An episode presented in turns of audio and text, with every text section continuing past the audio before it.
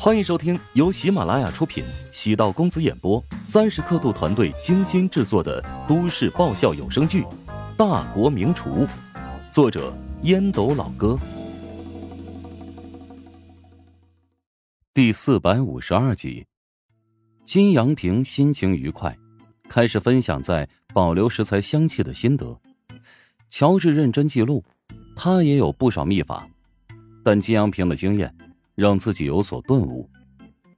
金阳平宣布课程结束，钟石捅了捅乔治的胳膊，笑道：“嘿，吴林峰那小子又被你给比下去了。”乔治朝铁青着脸的吴林峰的方向望了一眼，瞧你那点出息！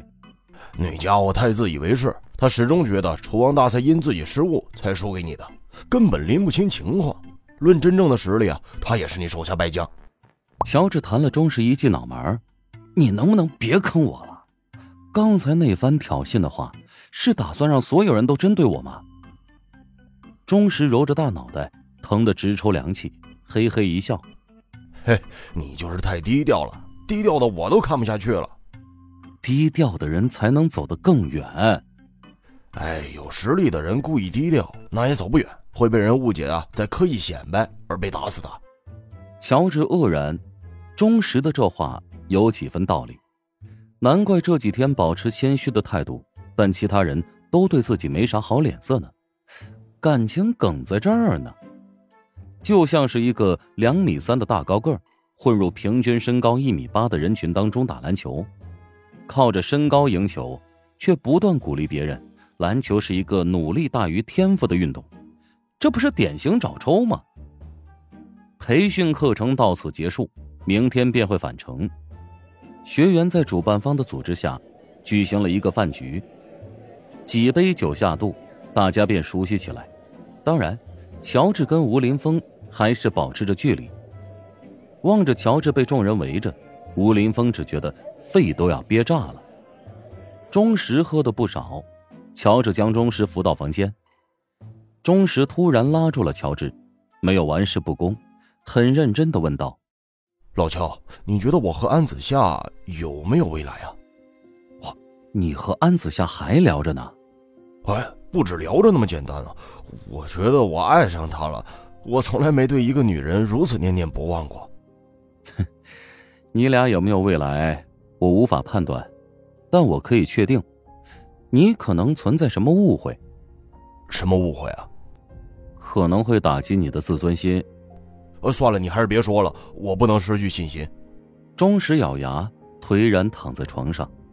乔治颔首道：“祝你好运。”言毕，打算朝房间外走去。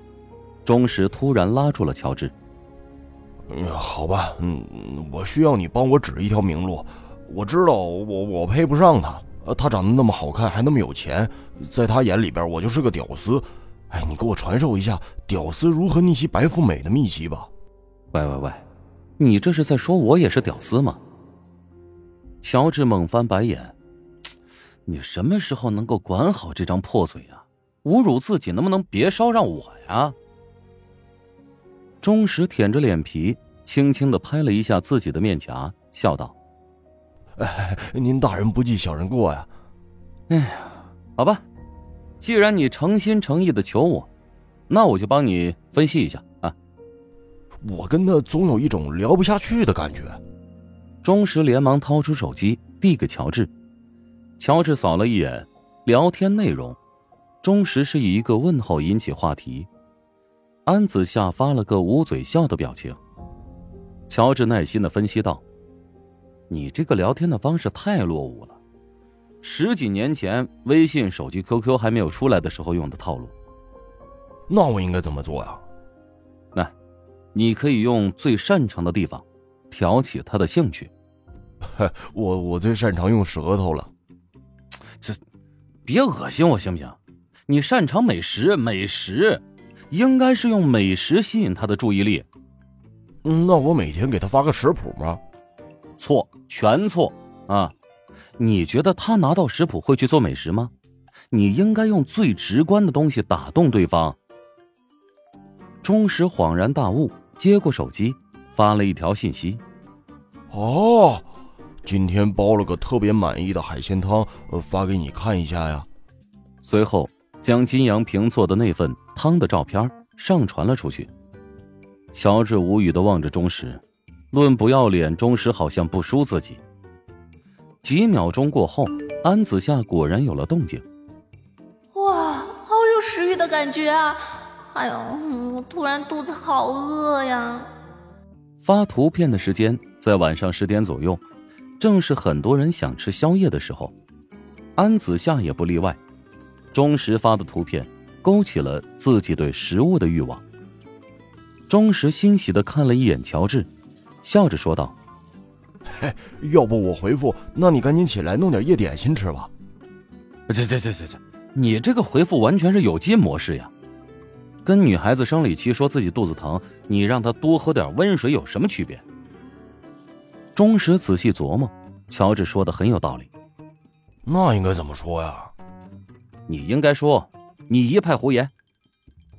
钟石莫名其妙的望着乔治，乔治从钟石的手中夺过手机，输入了一派胡言。钟石疯狂的想要从乔治手中夺回手机，他莫名其妙道。你疯了吧？他看到这句话肯定就不理我了。果然，安子夏发来了几个问号，还有愤怒的表情。那，下面这句才是关键，你屏住呼吸啊，仔细看我怎么回复。乔治继续补充输入：“一派胡言，你哪有肚子呀？”安子夏看到这个答案，露出笑容，回复道。你变幽默了吗？女人都喜欢别人说自己没有肚子，但是呢，真正没有肚子的人却是少之又少，尤其是喜欢美食的女人。哎，有小肚子真的是太讨厌了。安子夏还是第一次给自己回复这么长的话。我靠，高明啊！那这是一个万能答案啊，或者说是公式。以后只要是跟女孩聊天，涉及到肚子的话题，都要这么回答啊！哎，能逆袭白富美的点哦哦不是人生赢家，果然是有两把刷子呀！钟石拱手佩服，乔治在钟石的肩膀上轻轻的拍了拍，只能帮你到这儿了啊！后面如何聊，自己好好悟吧。